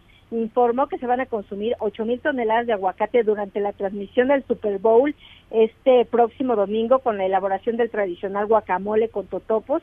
Y bueno, dice que durante el intermedio del Super Bowl también pues se van a transmitir comerciales del aguacate mexicano, ya que el 89% que se consume en los Estados Unidos es de nuestro país. Vamos a escuchar lo que dijo el presidente del Consejo Nacional Agropecuario. El Super Bowl normalmente consumen alrededor de 8 mil toneladas de aguacate. Exportamos 100 mil toneladas de aguacates, es un récord, vamos batiendo récord. México abastece casi el 89% del aguacate que importa Estados Unidos. Y bueno, Sí, Citlali. Eh, este supertazón, pues ya está mucha gente haciendo los preparativos en nuestro país. Los jefes de Kansas City con los 49 de San Francisco, pues van a ver esta transmisión especial y pues el aguacate también va a ser uno de los protagonistas este próximo domingo, Rocío. Delicioso, sin duda alguna. Gracias, Citlali. Buenas tardes. Que te vaya muy bien. Hasta. En directo. Pues sí, también van a tener su espacio en el Super Bowl, en particular este, el millonario de quien le hablábamos, que su perrito estaba enfermito y finalmente logró superar el cáncer. Y por eso dijo, estoy tan, tan, tan contento que va a pagar en el tiempo comercial que es carísimo durante la transmisión de Super Bowl para sobre todo agradecer los avances Qué bueno que hay alguien que lo hace. Los avances que se logran en las universidades, no solo de los Estados Unidos, sino de todo el mundo, incluyendo las universidades mexicanas. Qué bonita manera de participar del Super Bowl. En Agenda con Rafael Arce. Pues ya está listo Rafa, a ver si es cierto que nos cuenta qué va a pasar con el Super Bowl. ¿No quiere hablar? Pues es que no le sé, Rocío, no creas que soy tan experto como nuestra jefa de de redacción, Karime López, que... Pero va a generar un montón de interés. ¿no? Hay un montón de interés y un montón de recursos, eso qué sí bueno, te lo puedo asegurar. Pues eh, comentarte que... ¿Cómo estás? Muy buena bien, tarde, gracias. buena tarde a todos quienes eh, nos escuchan y nos hacen el favor de estar ahí en, en directo. Comentarte, eh, Rocío, que bueno, va a generar eh, millonadas de dólares de ganancias para la propia NFL, según pues he escuchado a, a- a mi compañero Nicolás Romay de Deportes, Ajá. experto, que ahora las habitaciones están al triple y los restaurantes han subido más aún que en años anteriores los precios y demás. Pero pues bueno, estamos al pendiente de lo que suceda el próximo domingo eh, 2 de febrero a las 5 de la tarde. Entre los 49 de San Francisco y los jefes de, de Kansas City, ¿verdad? Así eh, es. Karime, así, Así es, es. así es, ¿verdad? Oye, eh, eh, Rocío, estamos eh, pendientes de la convocatoria que han hecho las organizaciones estudiantiles eh, como si faltara, ¿no? Convocan precisamente, estamos al pendiente de su convocatoria, a un paro total de actividades en la Universidad Nacional Autónoma de México en protesta, pues dicen ellos porque no hay respuesta, ¿no? Eh, a su inconformidad, a sus demandas por acoso sexual en eh, planteles de la UNAM, ¿no? Entonces estamos al pendiente de, de- de lo que suceda el próximo lunes. Lo cierto, Rocío, es que todo apunta, todo apunta eh, en, en cuanto a la preparatoria número 9, que se reiniciarían mañana eh, las clases, pero de forma eh, extramuros. ¿No? Esto sería en Santa María la Ribera. A partir de este sábado. A partir, a partir de este sábado, eh, a partir de las 7 de la mañana. Todo apuntaría hacia allá, ¿no? Destraban de esta forma los estudiantes y los padres de familia, sobre todo. En una Eh, de las instituciones que para ingresar se requieren de los créditos más altos y de las mejores calificaciones en el examen de ingreso único para la bachiller. para Así es, bachillerato. así es. Y antes de que nos corra nuestro productor, mañana inicia el periodo ordinario de sesiones. Rocío en el Congreso y estamos, por supuesto, al pendiente de, de este y de muchos asuntos más. La marcha por la paz en Guanajuato. Mañana y- y- y las, las multas y los trámites costarán más. Y bueno, estamos al pendiente de todo este asunto. El lunes no hay bancos, por cierto. A través, por supuesto, del 102.5 de frecuencia modulada MBS Noticias. Que les vaya muy bien. MBS Radio presentó en directo, en directo con Ana Francisca Vega por MBS Noticias. Este podcast lo escuchas en exclusiva por Himalaya. Si aún no lo haces, descarga la app para que no te pierdas ningún capítulo. Himalaya.com